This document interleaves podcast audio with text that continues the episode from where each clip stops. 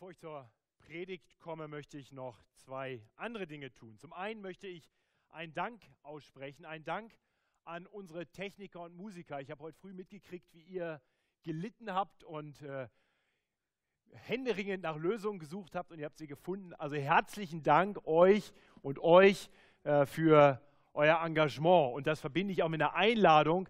Äh, wir haben immer Bedarf auch an mehr Musikern und Leuten, die auch die Technik unterstützen. Also wenn du sagst, ich könnte mir das auch vorstellen, sonntags ein bisschen früher zu kommen und der Gemeinde so zu dienen, sprich mich gerne an. Wir haben, wie gesagt, immer Bedarf und gerade aktuell auch Bedarf in diesem Bereich.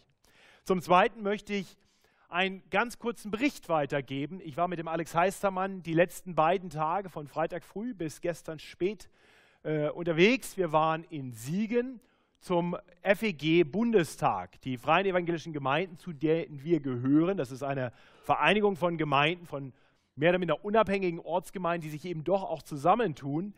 Die äh, versammeln sich durch Delegierte einmal im Jahr, dieses Jahr zum ersten Mal über zwei Tage, um wichtige Entscheidungen miteinander zu treffen.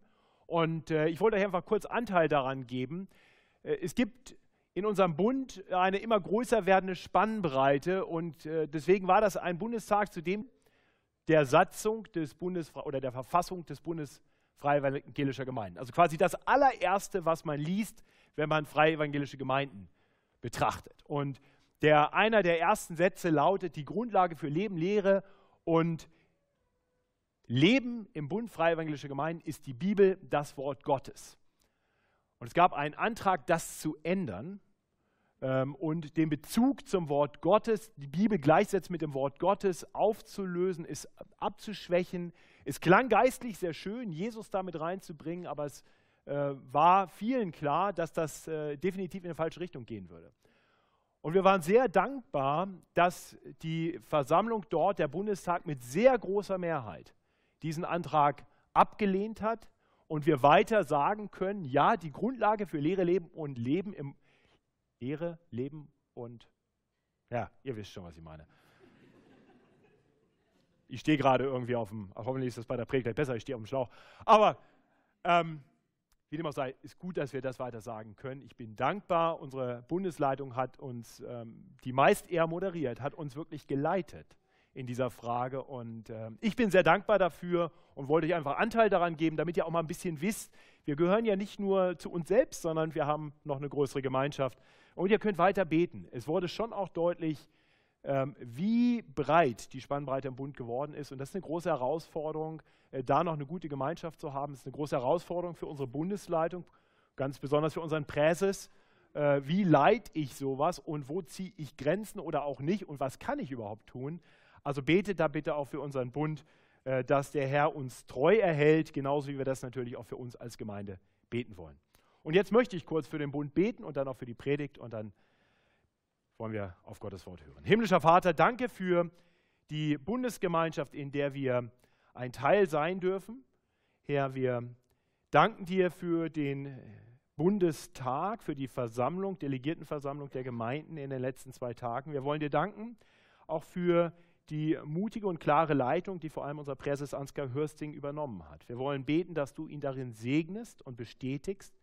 Wir wollen beten, dass du denen, die erleben mussten, wie ihr Ansinnen gescheitert ist, Gnade schenkst, dass sie nicht verbittert nach Hause fahren, sondern dass sie vielleicht sich selbst und ihr Anliegen neu hinterfragen, dass wir so ein Bund sein dürfen, der weiterhin und immer mehr treu ist dir und vertraut auf dein heiliges Wort. Und so wollen wir dich bitten, dass du auch uns als Gemeinde ganz nah bei dir erhältst. Dass wir uns an dir erfreuen, für dich leben, demütig und aufnahmebereit auf dich hören. Und das wollen wir jetzt auch für diese Zeit der Verkündigung deines Wortes erbitten. Herr, wir wollen dich bitten, dass du gerade auch bei diesem schwierigen Text, den wir schon gehört haben, uns hilfst zu erkennen, was du uns sagen möchtest. So segne die Verkündigung deines Wortes, schenk uns Ohren zu hören und hilf mir, mit Vollmacht das zu sagen, was du sagen möchtest. Amen. Wir kommen heute zur letzten Predigt im Rahmen einer Predigtserie über den Glaubensweg Abrahams. Ähm, vielleicht habt ihr, wenn ihr nicht so lange dabei seid, äh, zumindest mal die, die Flyer unten gesehen. Ich glaube, jetzt inzwischen liegen sie nicht mehr aus, weil sie eben ab heute nicht mehr aktuell sind. Äh, da habt ihr gesehen, wir hatten eine ganze Reihe von Predigten von Kapitel 12 bis Kapitel 25 äh, durch das erste Buch Mose. Und der Glaubensweg Abrahams endet eben heute. Er endet so, wie Glaubens- und Lebenswege enden, mit dem Tod. Und vielleicht hast du im Rahmen dieser Predigtserie so manches Mal gedacht, ist ja ganz interessant, aber irgendwie auch ganz schön weit weg. Also die Erfahrung, die Abraham so gemacht hat, die Dinge, die er in seinem Leben so erlebt hat, die haben wenig zu tun mit meinem eigenen Lebensweg, mit meinem eigenen Glaubensweg. Ich hoffe schon, dass du bei jeder einzelnen Predigt gesehen hast, dass es eine Relevanz gibt für dich.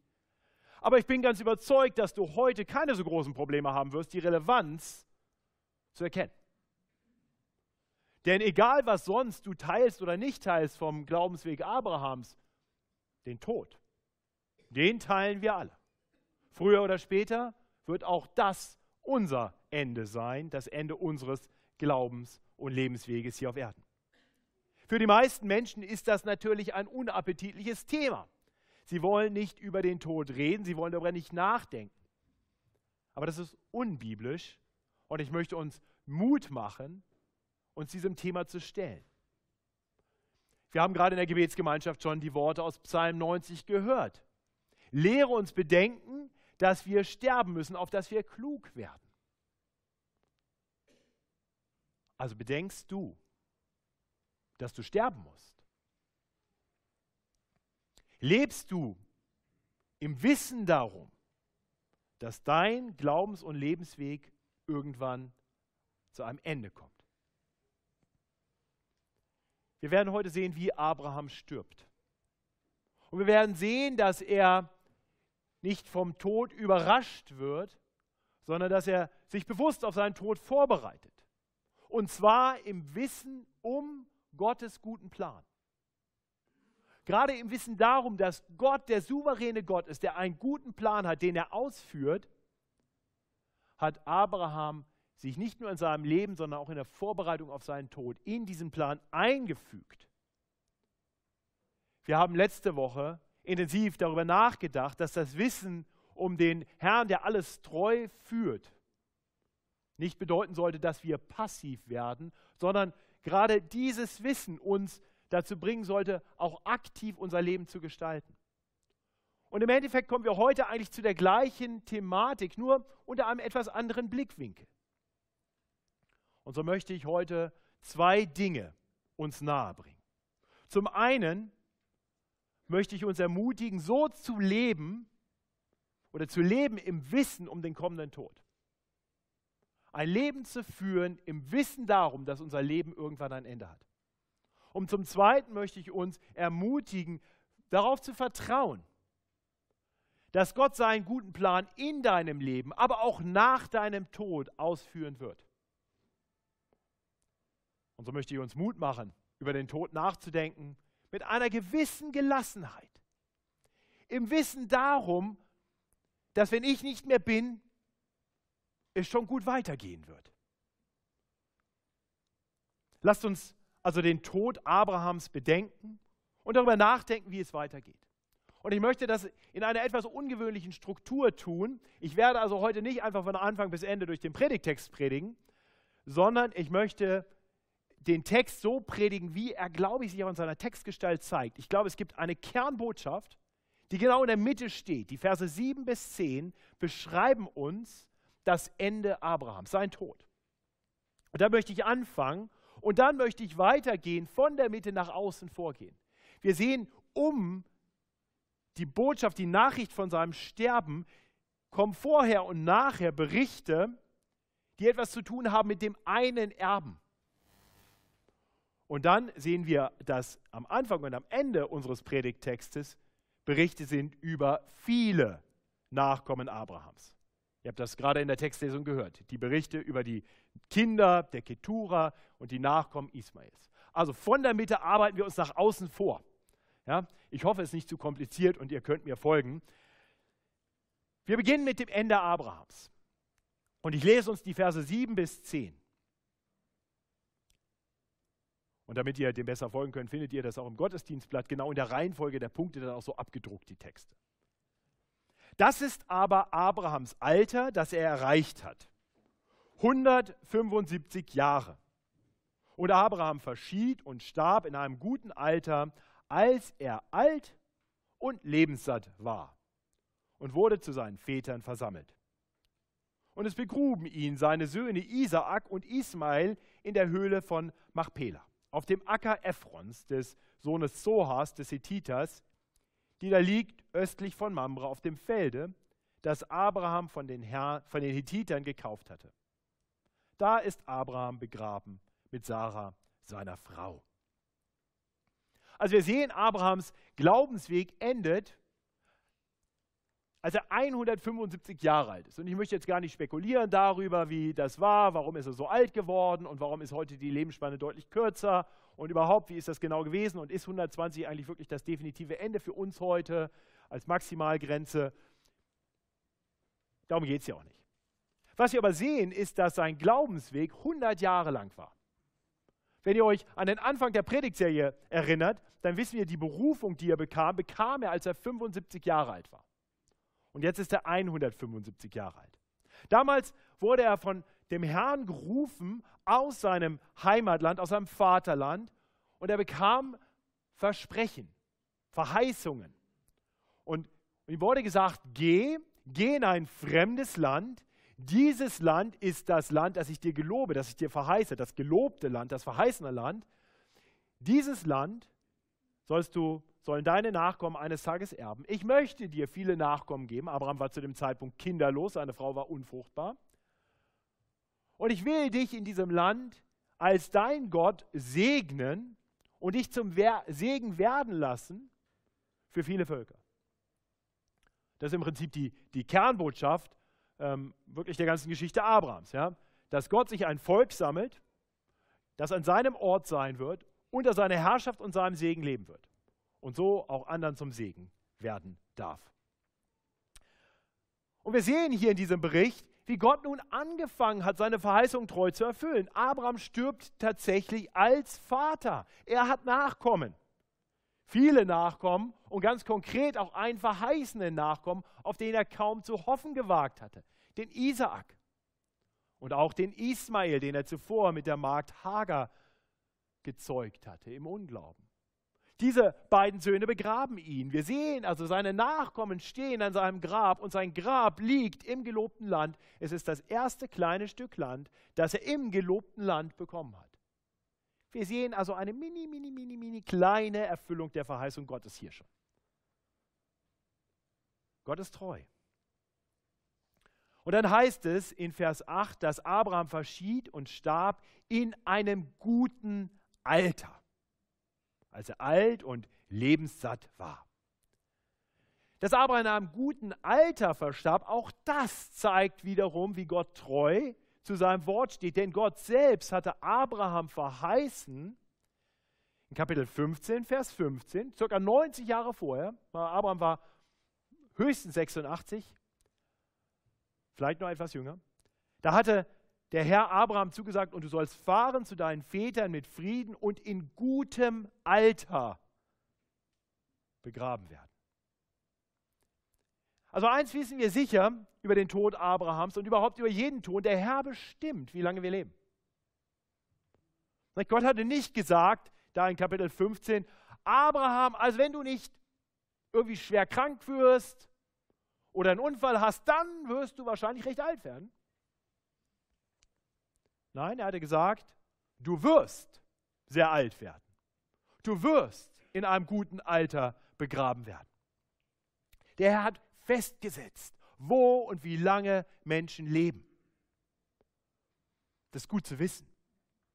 Manchmal denken wir, Menschen sind viel zu früh verstorben. Manchmal, aus unserer Perspektive, fühlt sich das auch so an. Das kann ich nachvollziehen. Aber wir dürfen wissen, Gott macht keine Fehler. Gott hält uns in seiner Hand. Und wir werden nicht zu früh sterben. Und wir werden nicht zu spät sterben. Wir sterben genau dann, wenn unsere Zeit aus Gottes Sicht gekommen ist. Nur wir wissen natürlich nicht, wann es soweit sein wird.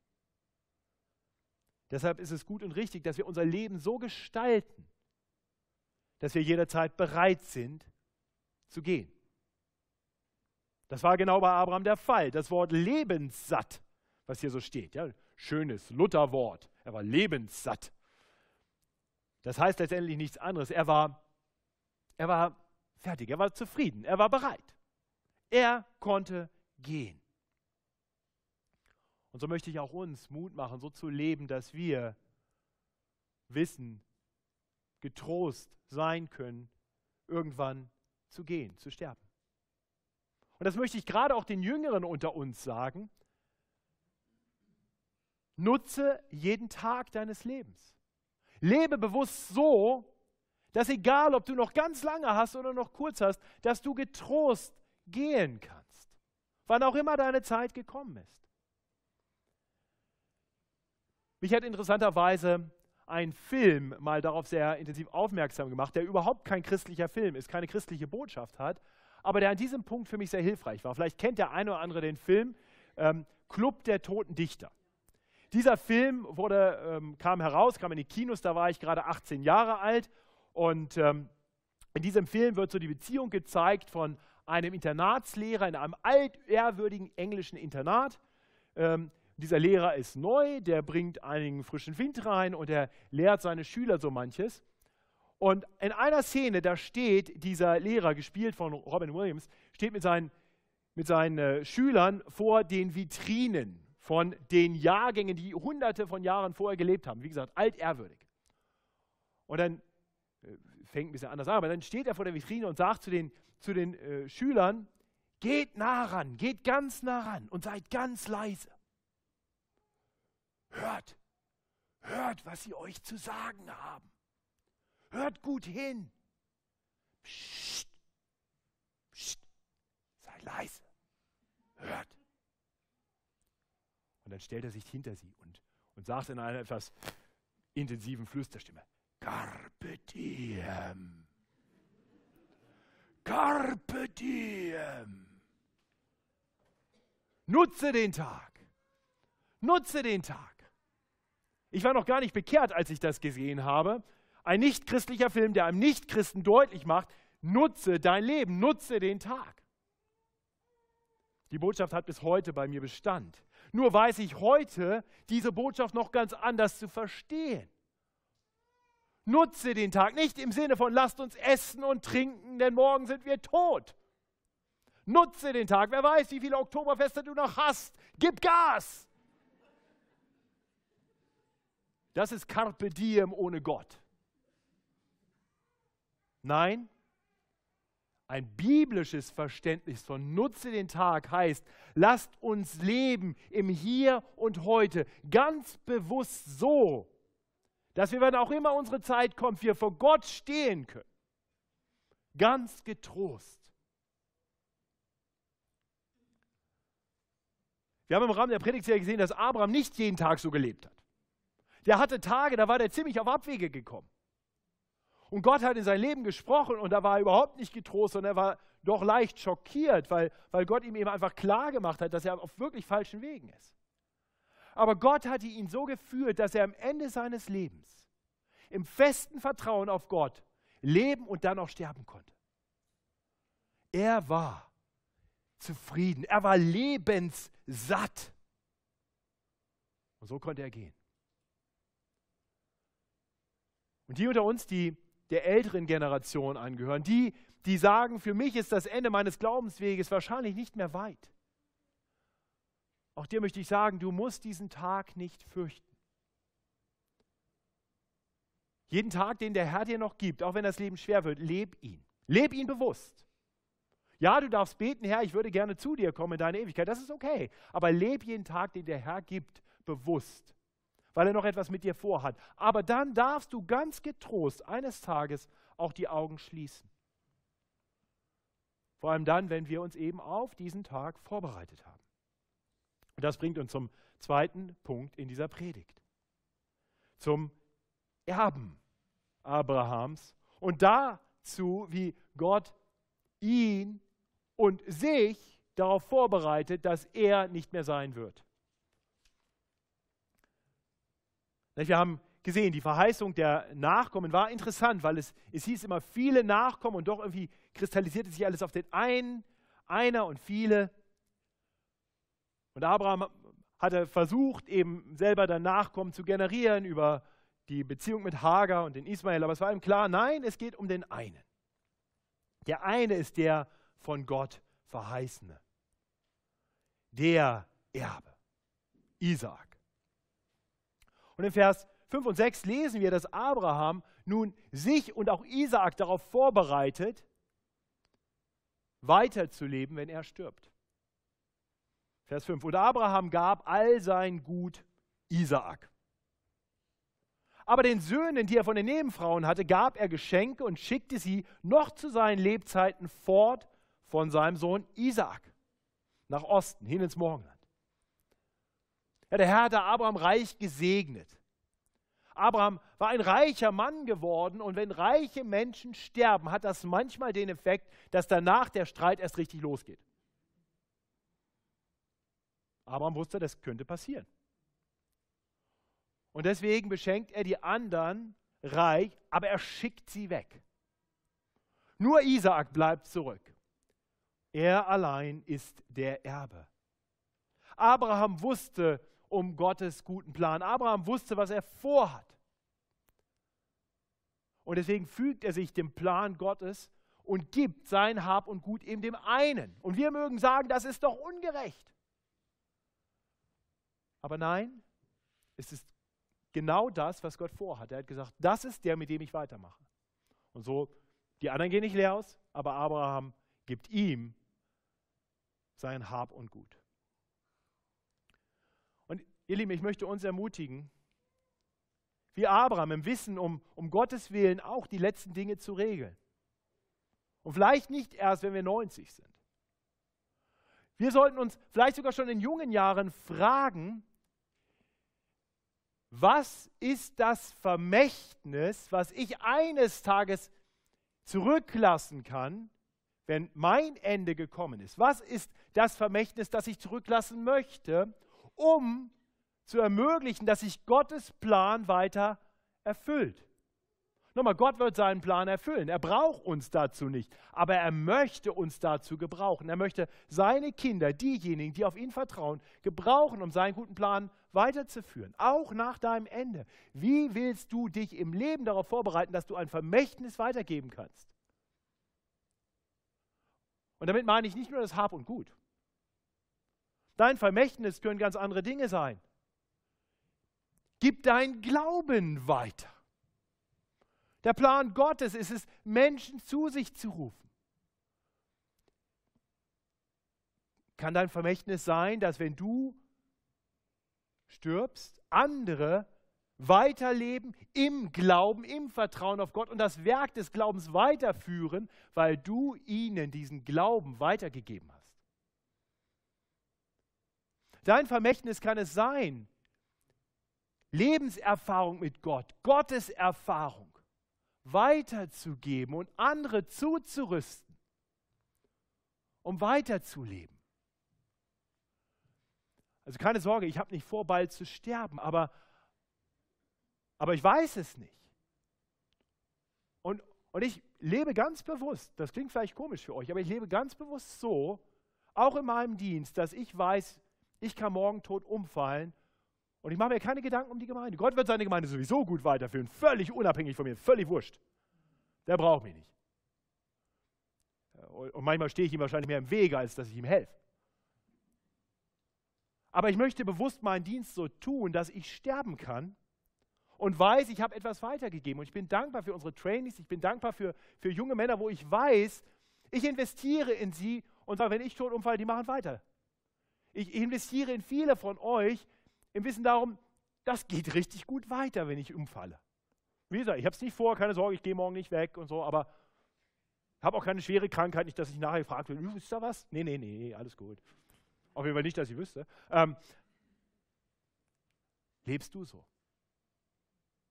Lebst du so? Lebst du so wie Abraham? Denkst du an dein Vermächtnis? Was gibst du weiter, mit dem sich Gottes Plan weiter erfüllen kann, auch wenn dein Ende gekommen ist? Ja, und natürlich möchte ich auch an dieser Stelle sagen, das können auch materielle Güter sein. Wir haben beim Bundestag darüber auch gehört, da wurde gesagt, welche Gemeinden jetzt Gemeinden in Gründung sind. Da wurden einige genannt, unter anderem München Ost. Falls ihr das nicht wisst, wir haben eine Gemeindegründung in München Osten. Robin Dammer predigt da Woche um Woche und, und Gott segnet diese Gemeinde, sie wächst. Wie ist sie entstanden? Weil eine Frau hier aus der Gemeinde, die nach menschlicher Sicht viel zu früh gestorben ist, aber doch genau dann, als ihre Zeit gekommen war, ihr Hab und Gut der Gemeinde hinterlassen hat, damit wir eine Gemeinde gründen im Münchner Osten. Preist den Herrn für dieses Vermächtnis, mit dem sich Gottes Werk auch in dieser Stadt weiterentwickeln kann. Also, wir dürfen unser Leben so führen, dass wir dem Herrn dienen und dann sterben im Vertrauen darauf, dass der Herr auch nach unserem Leben seinen guten Plan weiter ausführen wird. Und das ist genau das, was wir dann auch im Predigtext weiter sehen. Wenn wir schauen ähm, zu Vers 11, da heißt es dann über Isaac, der vorher alles geerbt hat, und nach dem Tode Abrahams segnete Gott Isaac, seinen Sohn. Der Segen geht über. Und er wohnte bei dem Brunnen des Lebendigen, der mich sieht. Über diesen Brunnen haben wir letzte Woche und vor vielen Wochen schon mal nachgedacht. Der Lebendige, der mich sieht, ist Gott selbst. Gott, der uns sieht, Gott, der für uns sorgt. Isaak ist jetzt der Gesegnete. Er ist jetzt der, der von Gott gesehen wird der für den Gott sorgt und durch den die Geschichte weitergeht. Isaac folgt auf Abraham. Und dann, wenn man weiter liest, wird man irgendwann sehen, wie Isaak die Verheißung quasi übergibt an Jakob, wie die Verheißung Gottes weitergeht durch Jakob. Und dann geht sie weiter und weiter und weiter und weiter, bis eines Tages der Nachkomme Abrahams kommt, den Gott verheißen hat. Gott Gott führt seinen guten Plan aus. Abraham hat für eine Zeit den Staffelstab gehabt und er gibt ihn jetzt Isaak weiter und Isaak läuft weiter und er gibt ihn Jakob und Jakob gibt ihn weiter und konkret ist es dann Judah und er gibt ihn weiter und irgendwann kommt König David und der gibt ihn weiter und irgendwann kommt Jesus. Der Nachkomme der Verheißung. Der ewig treue Gott führt seinen guten Plan aus und für eine Weile tut er das mit dem einen oder anderen Menschen mit den Menschen, die auf ihn vertrauen und die ihm dienen. Abraham war einer dieser Menschen. Er ist seinen Lauf gelaufen und dann hat er seinen guten Lauf beendet. Und im Wissen darum, dass er seinen Lauf für Gott gelaufen ist und dass er den Staffelstab geordnet übergeben hatte, konnte er getrost sterben, alt und lebenssatt. Und Isaak wurde von Gott gesegnet und weiter gebraucht bis dann Jesus kam, der Erbe der Verheißung. Und das bringt uns wirklich schon auch zum letzten Punkt dieser Predigt. Denn wir sehen ja, dass, dass es nicht nur diese eine Segenslinie des Erben Isaak gab, sondern auch noch die vielen anderen Nachkommen Abrahams. Und wir wollen darüber nachdenken, was eigentlich ihr Erbe sein würde, was auch eines Tages unser Erbe sein soll. Wir haben in der Textlesung diese Abschnitte gelesen. Ich werde sie jetzt nicht nochmal wiederholen, die Verse 1 bis 4 und die Verse 12 bis 18, in denen wir lesen von den Nachkommen, die Abraham nach Sarahs Tod noch hatte mit einer zweiten Frau Ketura. Und dort heißt es dann über die Söhne, dass aus ihnen Stämme oder Völker wurden.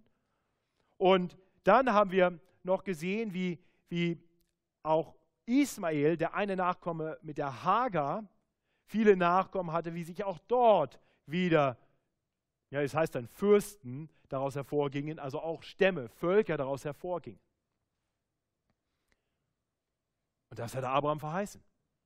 Also ich möchte davor warnen, dass er, natürlich war es falsch, was Abraham mit Hagar gemacht hat, und doch erfüllt sich auch durch diesen Fehltritt Abrahams genau die Verheißung Gottes. Hatte Gott nicht Abraham verheißen, du sollst nicht mehr Abraham heißen, sondern Abraham? Denn, was sollte Abraham bedeuten? Vater vieler Völker. Du wirst der Vater vieler Völker sein. Aha, Gott gebraucht sogar den Fehltritt Abrahams und hier kommen viele Völker, die sind Teil des Verheißenen von Gott. Es ist die Erfüllung dessen, was Gott versprochen hatte. Auf ihn ist Verlass. Und doch wissen wir natürlich, sie sind nicht Erben der Bundesverheißung Gottes. Denn die sollte eben nicht an Ismael gehen und seine Nachkommen, sondern zu Isaak und seinen Nachkommen. Das haben wir gerade schon bedacht. Der wirkliche Erbe der Bundesverheißung ist nur einer, Jesus Christus. Von Natur aus waren die anderen genauso wie wir nicht Erben der Verheißung Gottes.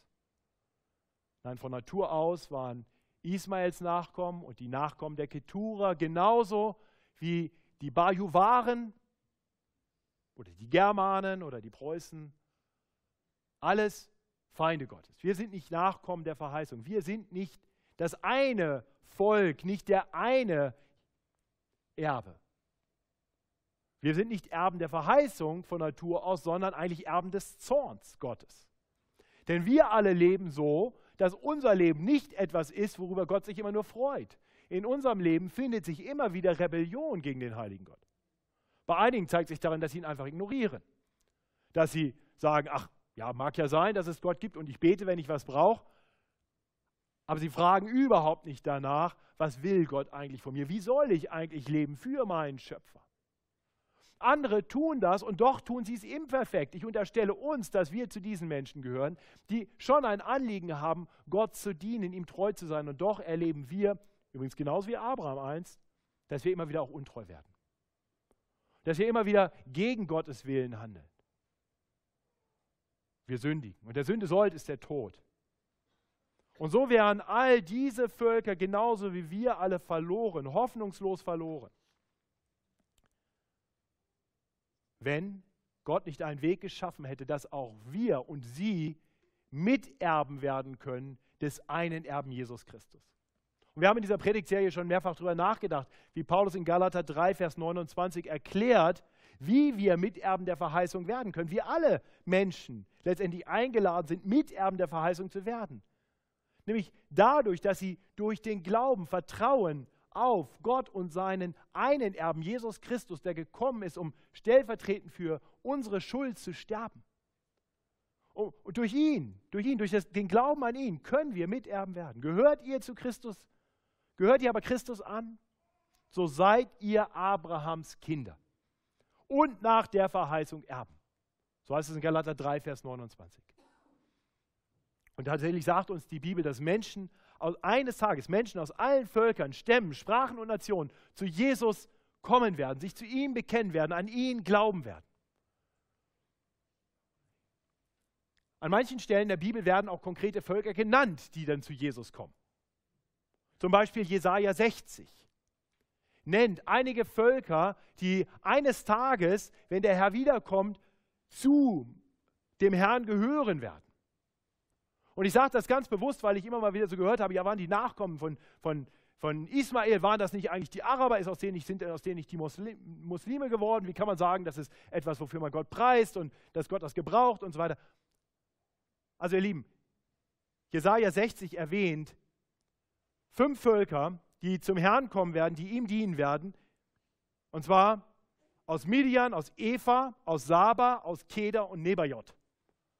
Alle fünf werden erwähnt als Nachkommen der Ketura beziehungsweise als Nachkommen Ismaels.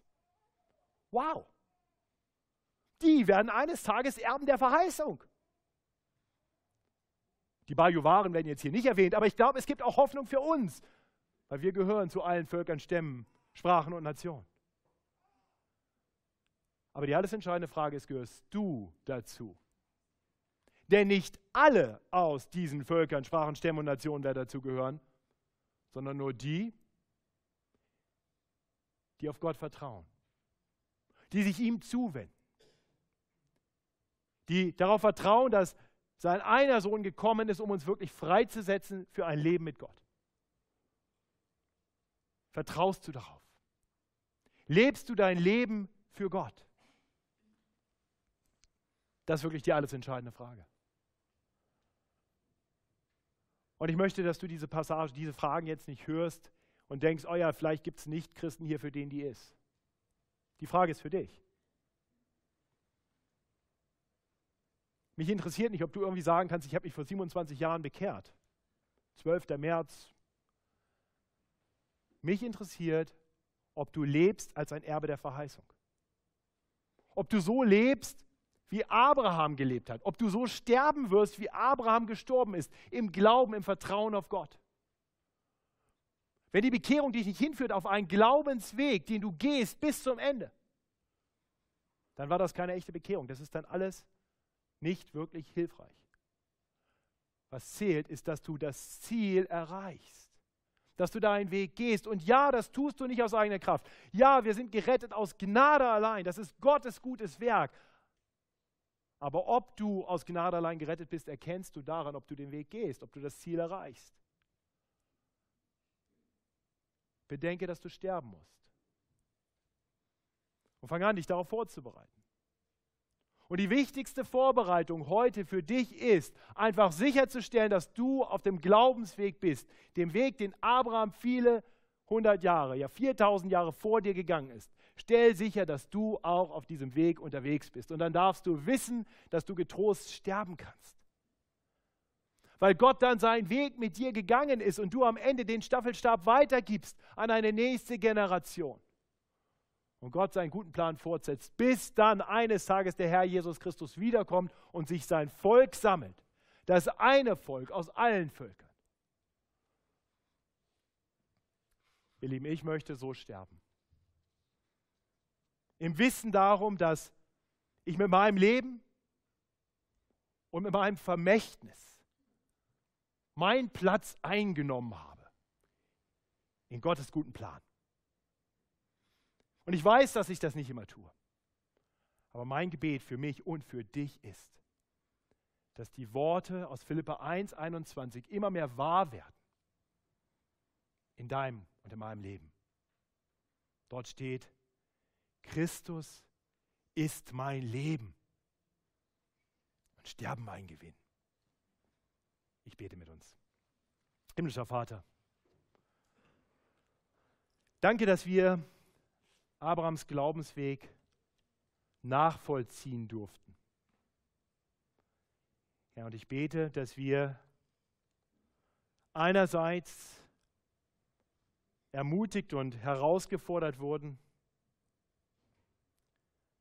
Abraham da zu folgen, wo er den Weg im Glauben gegangen ist. Ich möchte beten, dass wir unseren Weg so beenden, wie Abraham seinen Weg beendet hat. Ja, aber ich möchte dir vor allem danken, dass wir in dieser Predigtserie immer und immer wieder sehen konnten, was für ein treuer und guter Gott du bist. Und dass du ein Gott bist, der seinen Plan ausführt, der seine Verheißungen erfüllt. Herr, schreib uns dieses Wissen immer mehr in unser Herz, sodass wir ganz getrost sein dürfen im Leben und im Sterben. Wir wollen dich bitten, dass wir gerade so dann unser Leben für dich leben, bis der Tag gekommen ist und wir in deine herrliche Gegenwart einziehen dürfen. Zum Lobpreis deiner Herrlichkeit. Amen.